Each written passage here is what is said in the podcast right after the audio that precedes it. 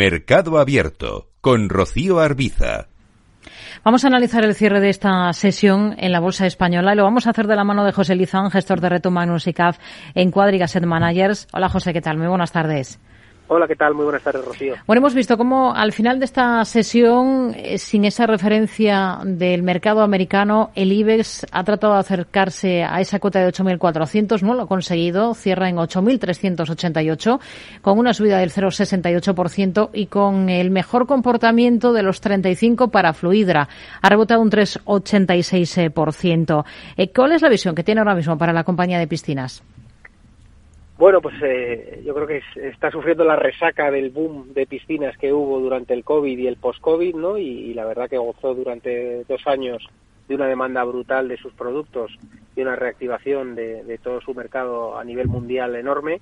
Y ahora pues estamos un poco, como digo, con la resaca, ¿no? se esperan varios trimestres eh, de resultados débiles, la compañía tuvo que bajar guías eh, y hacer un profit warning y no esperamos una recuperación eh, hasta probablemente bien entrado el 2023 finales, ¿no? Así que yo creo que los próximos trimestrales pues van a seguir siendo trimestres de debilitamiento muy ligados al mercado inmobiliario que se está enfriando a nivel mundial enormemente con la subida de tipos y como digo con la resaca pues de, un sobreabastecimiento que hubo de sus productos a lo largo de la pandemia y pospandemia ¿no? así que yo espero unos trimestrales débiles hmm.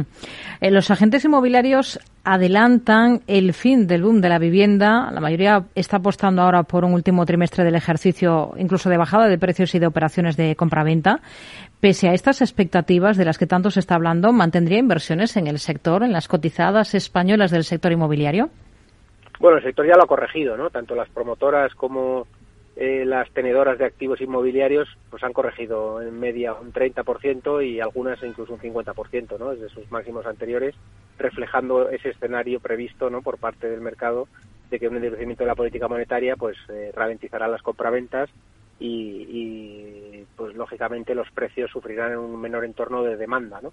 Y yo creo que eso pues lógicamente va a ser así, pero tampoco esperamos un desplome del mercado de la vivienda porque la realidad es que hay un sobreoferta también, no hay oferta de vivienda, no hay casi promotores y, obra nueva iniciada pues hay muy poca, ¿no? Así que tampoco esperamos un gran desplome porque no tiene nada que ver con la crisis del 2008 donde había un exceso de vivienda enorme y un, y un parque construido sin vender enorme, ¿no? Así que esperamos una moderación, una relajación en algunos sitios más calientes, sobre todo creemos que la costa va a sufrir, pero en las zonas prime no vemos eh, un desplome, sí una moderación y a lo mejor una bajada pues de eh, un 8 o 10% del precio de la vivienda, pero no esperamos eh, recortes del 30 o 40% ni mucho menos.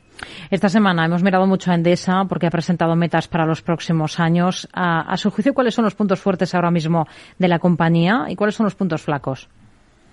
Bueno, en su Capital Markets Day un poco lo que ha tratado de mostrar es que la compañía quiere eh, quitar volatilidad a su cuenta de resultados, quiere restar eh, la dependencia que tiene por su posición corta de producción y minimizar ese impacto y, tiene capacidad para invertir y, cubrir ese déficit y sigue también con una política atractiva de dividendos al mismo tiempo, ¿no? Así que bueno, va a mejorar el mix de producción, va a tratar de seguir manteniendo un dividendo alto y la valoración no nos parece descabellada, ¿no? Pero sí que es verdad que, es una compañía que no es el mix que tiene el que más nos gusta, ni es la compañía que vemos con mayor potencial, ¿no? Eh, la vemos barata, pero tampoco tiene cierto riesgo de ejecución ese business plan que, han mantenido en el Capital Market Day y a pesar de que la vemos barata, no es nuestra preferida, desde luego. Hmm. Ha rebotado hoy Robi después del varapalo de la última sesión. Lleva un año muy complicado la compañía. ¿Qué espera de, de la firma en adelante de Robi? Bueno, yo creo que su Capital Markets Day también la compañía eh, ha decepcionado ¿no? con sus nuevos, sobre todo con la fase de investigación de sus nuevos fármacos.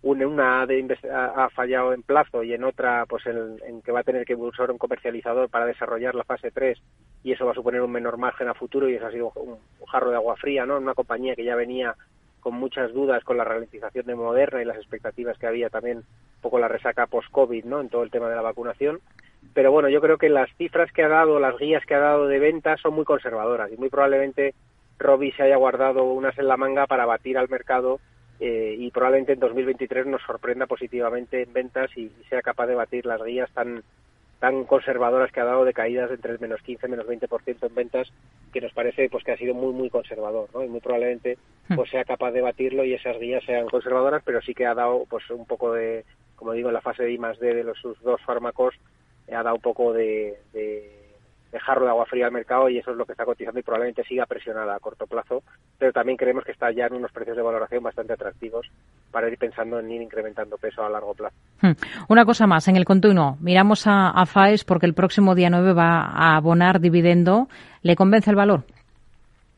Bueno, los últimos trimestrales se ha ido ralentizando un poquito, eh, venía con mucha inercia, la verdad que me gusta de la compañía pues la, solidez de balance, el crecimiento orgánico que ha tenido mezclado con inorgánico en los últimos tiempos y la capacidad que tiene de seguir haciéndolo porque tiene todavía un balance muy saneado, una política de reducción al accionista atractiva, pero sí que es verdad que los últimos trimestrales se ha empezado a, a ralentizar un poco y ha generado algo de dudas después de un rally fuerte, ¿no? Y yo creo que si corrige hacia la zona de los tres euros y medio, tres euros cuarenta, pues será un buen punto de entrada para, para incorporarnos al valor.